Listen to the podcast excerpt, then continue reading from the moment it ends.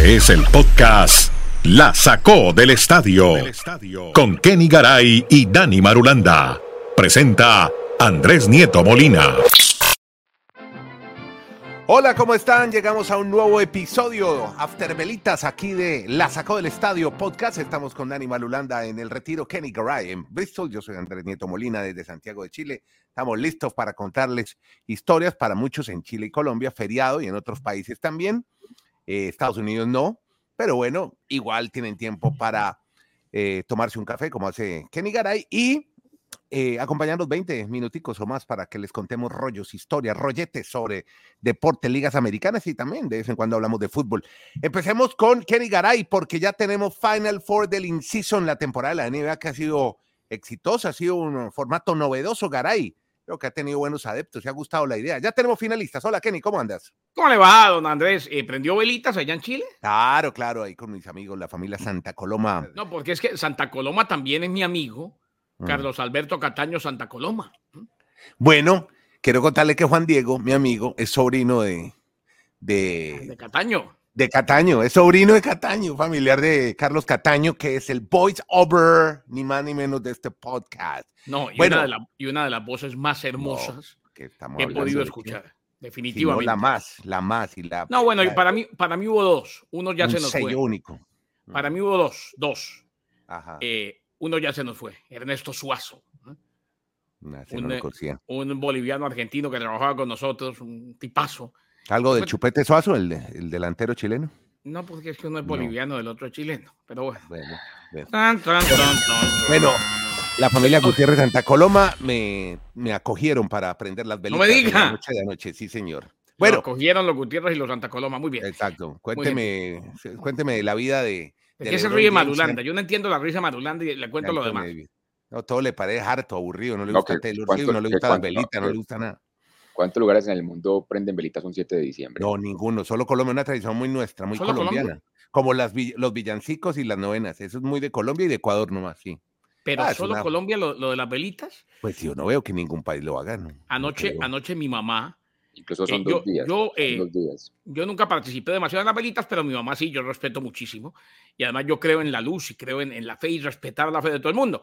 Mi mamá se puso a poner velitas y me mm. mandaba fotos y yo estaba narrando y mire la foto y mire la iglesia Sagrado Corazón ahí al frente y puse otra velita por usted y otra velita. Le dije, mamá, cuidado, ¿no?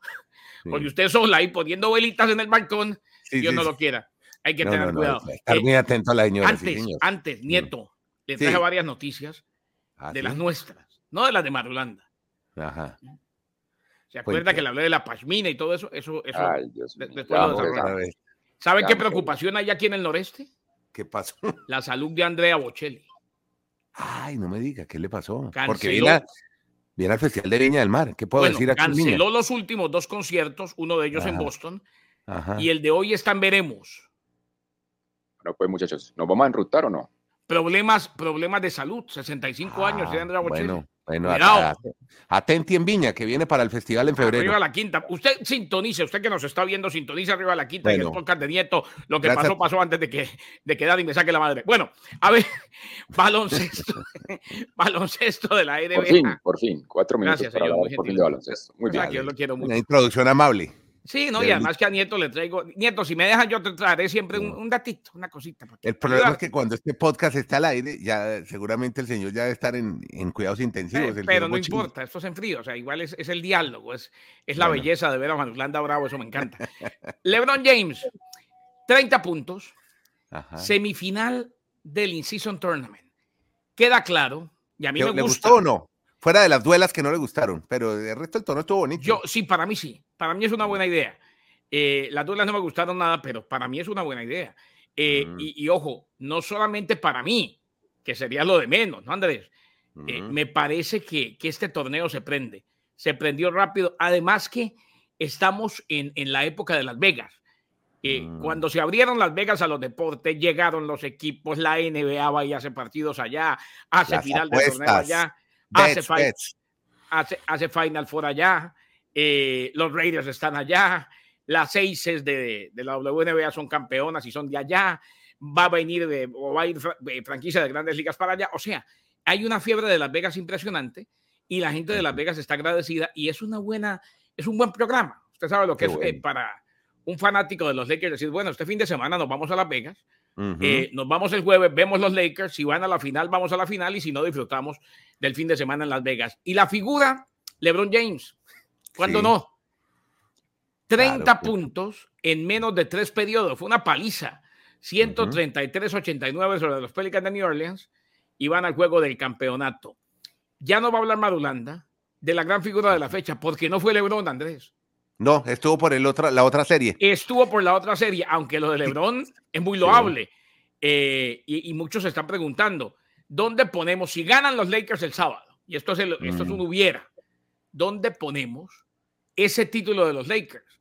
Porque el otro día hablamos, y hago el paralelismo, con el título aquel de Nacional en Copa Colombia, ¿no? Sí, sí, sí. Y aquí dijimos, pese a que usted lo destacó, dijimos Madulanda y yo, ese es un título de juguetería. Bueno, mm. esto es lo equivalente a la Copa. Claro. el torneo alterno. Si ganan los Lakers, ¿es título de juguetería para LeBron y los Lakers? Ay, ay, ay. Pregunto. Mm. Bueno, ahí está, porque los que están muy felices son en Indiana, con los Pacers.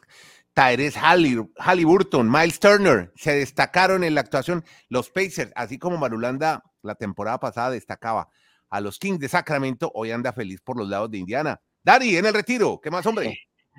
Bien, Andrés, abrazos para todos. Oiga, estábamos como conectados. Yo iba a arrancar por ahí, que si el año anterior pensaba que los Kings era una temporada para ellos de ensueño, mm.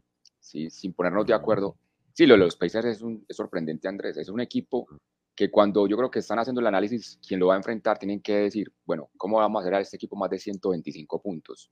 Porque es que no es solo lo que está pasando en este in-season tournament o en este torneo de mitad de temporada, que Garay lo explica muy bien que si fuera como una copa alterna.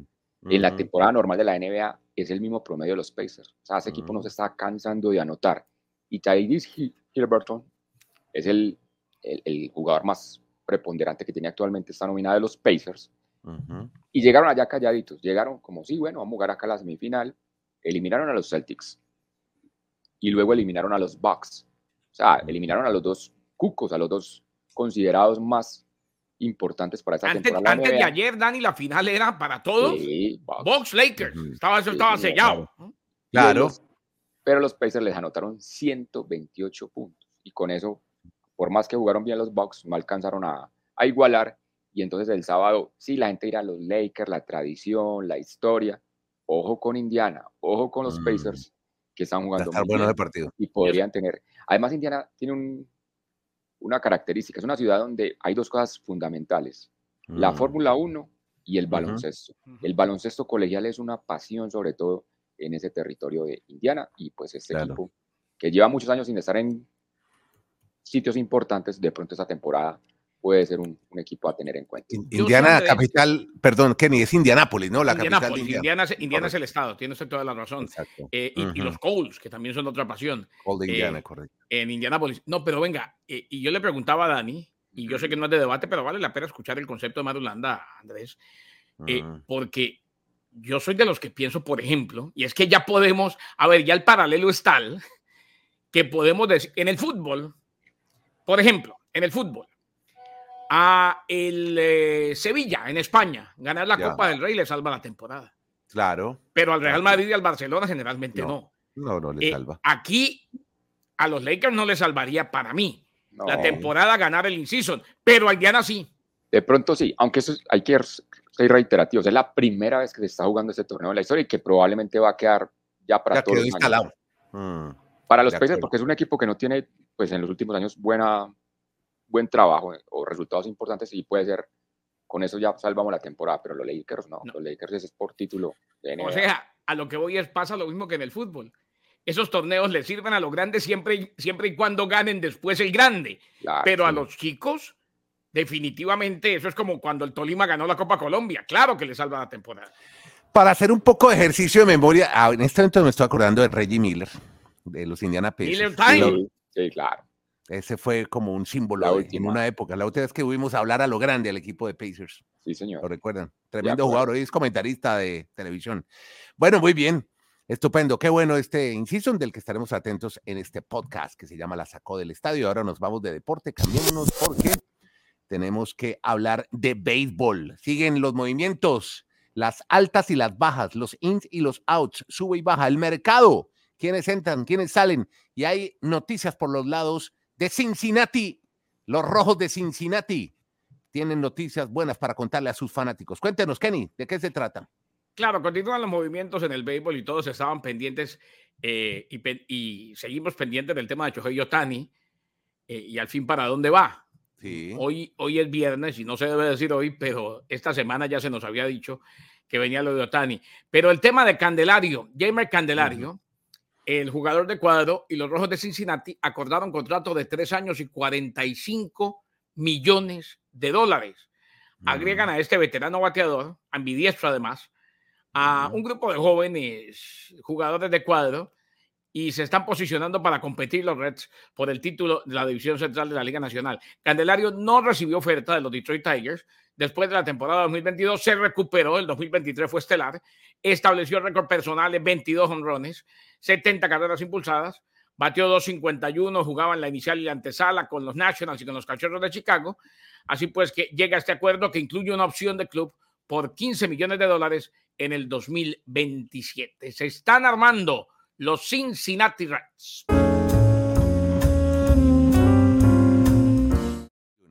Bueno, y antes de hablar de NFL, que hay buenas historias por esos lados, eh, eh, hablemos de fútbol. Aquí se habla también de fútbol, hombre. Claro. ¿Cómo no hablar en finales? La final, ya, ya coronamos campeón en Brasil y este fin de semana se van a coronar campeones en México y en la MLS, la gran MLS que cada día sigue siendo más y más protagonista. A ver, Marulanda, cuéntenos, ¿qué tenemos por esos lados, por el lado del norte? Andrés, qué bueno que usted dijo en la introducción finales, por eso se la compro, de que tengamos este, esta sección De, de, nuestro sí, Aquí no vamos a hablar de vuelta de jugadores, no vamos a hablar en este podcast, no me preocupe. Hay tres finales, hay tres finales. MLS, Liga Mexicana y le va a meter hasta la Liga Colombiana. La MLS es este sábado. este sábado, este sábado, 9 de diciembre, 4 de la tarde hora este, el Columbus Crew se enfrenta a Los Ángeles Fútbol Club. Son dos podemos hablar de Cucho Vela, el enfrentamiento Cucho versus Vela. Son, son dos equipos que ya saben que es levantar el trofeo de la MLS Cup. El Columbus lo ganó en dos ocasiones, Los Ángeles son el actual campeón, así que es una serie muy nivelada. Yo creo que no hay un gran candidato. La gente irá pues Los Ángeles por la tradición del deporte allí, pero o que Columbus Crew sabe cómo es jugar este evento y además se juega en la casa en el estadio de Columbus porque tuvo más puntos a lo largo de la temporada que los ¿Un solo juego? Un solo juego. No, no, no, ya. La MLS es un solo juego y en, y en casa del equipo que haya hecho más puntos. Así que no, perfecto. A mí, me, a mí me gusta mucho más ese formato. Yo soy de los que mm. pienso, lo que pasa es que da más plata, evidentemente, los de ida y vuelta. pero, dos taquillas. Y, y, y, y, pues se lo merecen de pronto las aficiones, al menos tener la posibilidad de ir a ver a su equipo en casa en una final. pero yo creo que la final es final. Y qué bueno que le dan la prioridad de localía al equipo que mejor haya estado en la temporada. Eh, pero yo creo que, la, a veces que la, la, costumbre es más fuerte que el amor, como se dice. Yo creo que esas finales, como dice Garay, son muy bien planteadas a un solo juego, pero en Sudamérica, el sabor de la Libertadores, para mí, seguirá siendo con dos finales, por sentir la pasión de los aficionados viendo a su equipo en su estadio. Esa pasión, yo no quisiera que se, que se siguiera perdiendo como está actualmente. Aunque ya se perdió, ¿no? Sí, pero yo no sé si algún día van a volver así. Es que hay, hay, finales donde, el estadio no se llena. Pero bueno, venga, vamos otra vez a. Por, parecernos, a, parecernos a Europa, pero como diría Kenny Gareth, está muy preocupado Alejandro Domínguez con, con opinión. ¿cuánto, fue la final del Independiente del Valle, de esos equipos de Copa Sudamericana? no, no, eso no. Por allá en Brasil. Totalmente distinto a hacerlo en Europa que hacerlo en América. Aquí las distancias, los trayectos son larguísimos. aquí no hay tren, aquí no hay avión, no hay infraestructura, no hay nada de por sí mm. con la Champions en esteroides, ya mm. Copa Libertadores, Copa Sudamericana, pasan desapercibidas para mucha gente. no, ojo, no estoy diciendo que no importen, pero antes era diferente. Mm. Antes por ahí como que se nivelaba y hasta en Europa sabía quién era el campeón de América. Pero te voy a decir algo, aquí en Chile también, y una vez les anexo que se, están enfrentando dos equipos por la final, que son el Cobresal y el, y el Huachipato. Están disputando el título, solo dos equipos. Eh, ellos están, y todos los demás equipos, ay, que queremos entrar a Sudamérica, queremos entrar a Libertadores. Eso es un premio muy bueno para los equipos en la Liga local. Entrar a torneos internacionales. Ahora sí, mi uno de mis equipos en Chile, octava región. Venga, que le contamos el chorro que queremos ir a lo de México. ¿Cómo va lo de México? Después de, las del chichipato de Garay, Vamos a hablar entonces de la Guachipato y me respeta a la Guachipato, equipo de la octava región. Mis equipos son eh, Deportes Concepción, la U de Conce, Huachipato y el Fernández Vial. Falta respeto de ustedes con el fútbol chileno. No, yo conozco que es el Huachipato, pero yo sé que también Garay es muy chichipato, pero no, simplemente vamos a la MX, a la MX, la Liga Mexicana, porque parece que va a ser un trámite los partidos de vuelta a la semifinal. América ganó 5-0 de visitante al San Luis, así que en el Azteca este sábado, pues prácticamente salir al terreno de juego y simplemente darle trámite para estar en la final de la Liga Mexicana y los Tigres, que están jugando la otra semifinal con los Pumas, ya sacaron un muy buen resultado. Ganar de visitante 1 por 0. En el papel, pues Pumas tiene alguna opción, pero va a ser muy complicado que en el estadio de Tigres puedan remontar la serie y por eso todo se va visualizando o se va proyectando a que la final del fútbol mexicano sea entre América y Tigres. Sería una gran final, sobre todo por las nóminas que tienen ambas escuadras. Y aquí en Colombia, sí, sí, aquí en Colombia también, aquí en Colombia también estamos listos para la final Junior de Barranquilla el domingo local frente al mm. Deportivo Independiente de Medellín el miércoles de la próxima semana. Son dos finalistas que tal vez no muchos pensaron que se iba a dar en esta final de Sembrina. por las crisis que vivió el Junior. El Junior siempre estuvo en crisis todo el año. Junior arrancó, Junior arrancó en un dilema, en un mm. mar de errores. Lo, lo mm. o sea, hoy, hoy que ir a Vaca, a Vaca lo tenía más que sentado. Y hoy Vaca, es el, hoy Vaca, es el, goleador del torneo. Sacaron a Viera, que era un ídolo de la afición. exacto. Ah, mm, pero para eso sí sirvió el bolillo. Viera ya había cumplido un ciclo. yo sé que usted es un admirador y seguidor. No, no, no, pero es que el bolillo, pero yo creo que el bolillo se quedó en épocas. Sí, ya. entiendo. Claustradas en la antigüedad. Yo creo entiendo, que ahora hay que darle otro tratamiento. Entiendo y no nos deja Nieto discutir mucho, pero para, mí Viera, para, para mí Viera había cumplido el ciclo más allá de que sí, el bolillo quizás se quedó en la antigüedad, lo que usted quiera, pero para eso sí sirvió. Eso fue como cuando el Pato Pastoriza en eh, Boca Juniors vino y le dijo al Loco Gatti, señor, a sentarse, que el nuevo titular es Navarro Montoya. Son ah. ciclos cumplidos. Sí, sí, sí. De pronto son los, los estilos, las formas, ¿no? Que de pronto a veces no. Y es que cómo es que quieren los ídolos que los despidan. Bueno, bueno. Les pagaron sueldo. ahora hablamos de eso que tenemos en NFL dos historias buenísimas. Y reseñamos finalmente, el otro, el otro finaliza en Colombia es Medellín. Es sorpresivo para muchos porque cuando se dio el grupo, pues le tocó un grupo con los tres equipos de más títulos en la historia del fútbol de Colombia.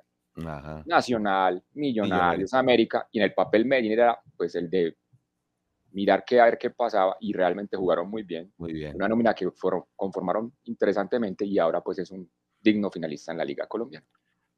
Tendremos, tendremos enviado especial en la final del fútbol colombiano de la Saca mm. Podcast. El próximo ¿Vamos para Barranquilla o qué? Voy para, no, no, en Medellín. No. Barranquilla, no alcanzó, Barranquilla no alcanzó, pero le damos butifarra y le damos boyoyuca y ah, todo eso, pero en Medellín. Ah, eh, bueno. a ver, sí, rapidito, rapidito. Ahora que estamos en fútbol. Se sorteó la Copa América. También. Ah, eh, digamos que eh, un sorteo lleno de, mm, lleno de muchos problemas. No, y lleno, y, lleno, y lleno de lagartos y todo el mundo pendiente de Scaloni que no les dijo absolutamente nada, no dilucidó nada. Decir que lo que quedó más allá de los grupos, que lo sabe todo el mundo, eh, es que oficialmente se le dijo a México, señores, ustedes no van a jugar en Copa Libertadores. Olvídense de eso. ¿eh? No, ¿Y por qué no dejan? No, porque es que pertenecen a la CONCACAF. O sea, mm. lo, que, lo que explicaba ayer el presidente de la CONCACAF era, queda claro que estamos priorizando la Champions de la CONCACAF. Y es la única mm. manera de hacer crecer el torneo. Y uno se pone a pensar, y es lógico. Eso es como si de aquí a mañana Brasil juega en Europa, se tira la Copa Libertadores. ¿eh? No, mm, tienen que jugar en CONCACAF. Eh, o sea que los que estaban esperando, porque es que Domínguez Deep había estado en la investidura del Salón de la Fama en Pachuca y en medio de sus declaraciones diplomáticas, como lo son todas, digo, no, es que eh, nos hace falta, queremos, le abrimos la puerta a México en Copa Libertadores. Y ayer le dijeron la que le pueden abrir todas las puertas, pero pertenecen a la CONCACAF, no jugarán Copa Libertadores. Perfecto, estaremos coronando en el próximo episodio ni campeones. Copa América, Andrés, ni Copa América en selección, tampoco. Perfecto, estaremos coronando entonces campeones en Chile, Colombia, Estados Unidos y México para el próximo episodio, porque por ahora nos vamos a la NFL y empecemos con una, primero, dos historias muy buenas. Una, la primera la va a contar Kenny Garay, justamente tiene que ver con Hayden Hurts, que, que sufre de un problema bien, bien delicado después de un golpe, una conmoción cerebral. ¿Cómo es la historia de Hertz, viejo Kenny? Andrés, es una historia tocante. Eh, Hayden Hertz sufre de amnesia postraumática. Eh, en protocolo de conmoción cerebral desde el pasado 9 de noviembre, en lo que fue la derrota de los Panthers 16 a 13 ante los Bears. Estaba en protocolo de conmoción cerebral después de recibir un duro golpe. Fue hasta este miércoles cuando volvió a los entrenamientos sin contacto de los Panthers de Carolina. Pero se confirmó ayer, lo confirmó su padre, que un neurólogo independiente le diagnosticó amnesia postraumática. Mm. Esto significa, y es el momento después de un periodo de inconsciencia, en el que la persona lesionada está consciente y despierta y se le ve consciente y despierto, pero se comporta o habla de una manera extraña, poco característica. Y ojo, lo que dicen los médicos es, esto dura entre unas pocas horas, unos meses o, un año, no hay cura inmediata ni se sabe cuándo se le va a ir. Poco a poco eh, uno espera que regrese. Pidió definitivamente oraciones el papá. Hayden Hurst es un jugador que toda la vida se ha preocupado por la salud mental, Andrés. Tiene una mm. fundación que se llama la Hayden Hurst Family Foundation, a través de la cual busca crear conciencia y apoyar la prevención del suicidio. Ha superado enfermedades mentales y adicciones en el pasado, intentó suicidarse en el 2016 y esto lo impulsó a crear esta fundación. Pues hoy, lamentablemente, está sufriendo de esta amnesia después de un golpe en la NFL, eh, todos pendientes de él. Alguien que ha tenido muchos problemas, reitero, de adicción, intento de suicidio y que estaba abogando, que pasó a ser una de las grandes voces a favor de la salud mental y de los tratamientos de salud mental. Bueno, y la otra historia tiene que ver con, eh, ay, hace tiempo no hablamos de Brian Flores por estos lados, no aparecía. Sean McDermott y Brian Flores, Marulanda, criticados por sus métodos. Cuéntenos por qué, cuáles son esos métodos y por qué no los, no los avalan. Sí, porque están empezando a, a, darse cuenta de situaciones que ellos han vivido en sus equipos. Y como dice Garay mucho a veces, la frase de aparecieron las llaves y si lo ponemos en estos tiempos de realities, de que unos son amenazados por talento y otros por convivencia, creo que estamos encontrando qué es lo que pasa en los Bills de Buffalo. Un equipo tan talentoso que siempre debía estar en los primeros lugares, pero cada vez aparece que la convivencia no es lo más sano posible. Resulta que en el año 2019, en una de esas reuniones, Sean McDermott, que es actualmente el head coach, pues trató de motivar a los jugadores haciendo un ejemplo del ataque del 9-11. Ah, dando a entender que los jugadores tendrían que ser como casi que kamikazes o algo así, más o menos, para interpretarlo a Rigaray, lo leyó bien en inglés. O sea, que haya que dejar como que la vida, como... Entonces eso... Él, él, él, les pone el video y les dice, eh, eso es un equipo. Eso es un equipo, imagínate. O sea, al tipo se le fue la luz totalmente. Total. Ahora, se, le fue, la, se le fue la luz en el 2019. Sí, sí, sí. También. Estos, no, no, no. Esto fue el 2019. O sea, ah. pero salió a la luz ayer. Ah, yo creo que les hará. Les, justo en el momento en que Bófalo. Estás desempolvando un expediente. Mm. Le están sacando. Lo que, dijo Dani, aparecieron las llaves y se las sacaron justo en el momento en que alguien le quiere dar un empujoncito para que caiga el aviso. Sí, le están sacando los trapitos sucios para que prontamente lo limpien del equipo, porque es que está, desde el 2017 llegó a los Bills y los Bills no han podido ganar el Super Bowl y lo han ido armando año tras año para ello. Y el otro caso es el de Brian Flores. Con Brian, hace tiempo no íbamos a hablar de Brian, ¿no? Antes, este antes con los Dolphins, él ahora es el coordinador defensivo de los Minnesota Vikings y hay que mencionar que él defensivamente es una mente muy interesante. Plantea muy bien defensivamente los equipos, pero cada vez aparecen más razones para entender que la convivencia con él en los Dolphins fue muy compleja. Esta semana le renovaron un contrato a Austin Jackson de tres años. Es un liniero ofensivo que en la época de, Flores era el que más se equivocaba. Desde que llegó McDaniel lo han repotenciado y por debajo de, tiró como la, basurita debajo de la alfombra diciendo que es que con Brian Flores no le daban la importancia, no lo trataban bien. O sea, cada vez están dando más, y, fuera solo Fitzmagic, Fitzpatrick, el anterior mm. quarterback de los Dolphins cuando llegó Tua, también dio a entender que la relación de Brian Flores con Tua no le permitía sacar todo el potencial a Tua, o sea que cada vez aparecen más indicios que Brian Flores realmente no tuvo nunca, no tuvo un buen manejo. Pues no tuvo nunca un buen manejo de grupo y eso es muy importante cuando hay todas estas estrellas alrededor. Es que Andrés, lo que dice Dani es cierto. Queda claro, más allá de lo bien que sea, o de lo bueno que sea, mejor, de lo bien que haga su trabajo como coordinador defensivo, queda claro que la gente, la gente lo está diciendo de frente sin tapujos. Casi se le tira la carrera a Tua. ¿eh? Mm. Lo limitaba totalmente. Llegó McDaniel y dijo, no, le dio libertad, le dio libertad. Yo, yo, tengo que hacer un equipo para apoyar a Tua, para sacarle lo mm. mejor a Tua y vea dónde lo tiene. Tua Tagovailoa sí era la lección correcta, pero ahí es donde uno, donde uno se da cuenta que muchas veces hay talentos que nunca terminan de explotar, también porque los entrenadores no los terminan de usar o los ignoran o los ponen a un lado. No lo saben potenciar. Y acabamos, acabamos el, hoy el podcast en la NFL y no hablamos de los Patriots y los Steelers. Antes habrían todos los espacios con un partido de esos. ¿Cómo estarán de mal en la temporada que hoy ni siquiera hablamos de ellos? Jugó bien Bailey Zappi. bueno. Ahí están los Steelers, perder con los Patriots. No me vendan más pero con Trubisky como quarterback titular es muy no me, vendan más, no me vendan más que los Steelers son un equipazo. Es una mentira grandísima la temporada. No, Yo no, sé, no sé cómo van a llegar la Históricamente lo son, ¿o no? Sí, no, pero en esa temporada, caray, no, pero en este año. No, pues, con Trubisky como, como quarterback titular y el, y el lesionado es Pickett, que no es precisamente Dan Marino, muy complicado. Bueno, muchachos, cerramos. Muchas gracias a todos, muy amables. Gracias por, eh, primero, por apoyar este podcast y segundo, por estar ahí, por suscribirse, por seguirnos en nuestro, el canal de YouTube.